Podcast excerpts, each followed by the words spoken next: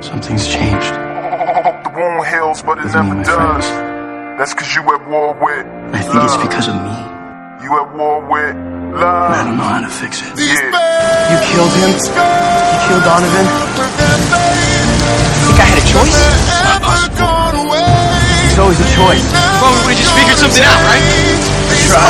Yeah, because you're Scott McCall! You're the true alpha! Guess what? All of us can't be true alphas! I'm not like Scott. I can't deal with another body. I can't save her! You're gonna keep your promise! Even if it kills you! No, Need your cracks. heals, but it never does. That's because you at war with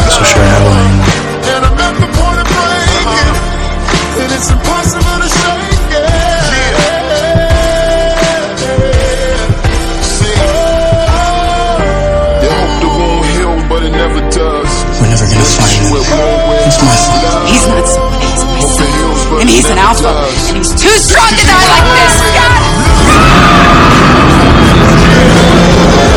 Scott's always been about one thing saving his friends. He will do anything and everything to save the people he cares about. Enough time for someone like you to do something about it. Give me the time and I'll do something about it. I swear to God.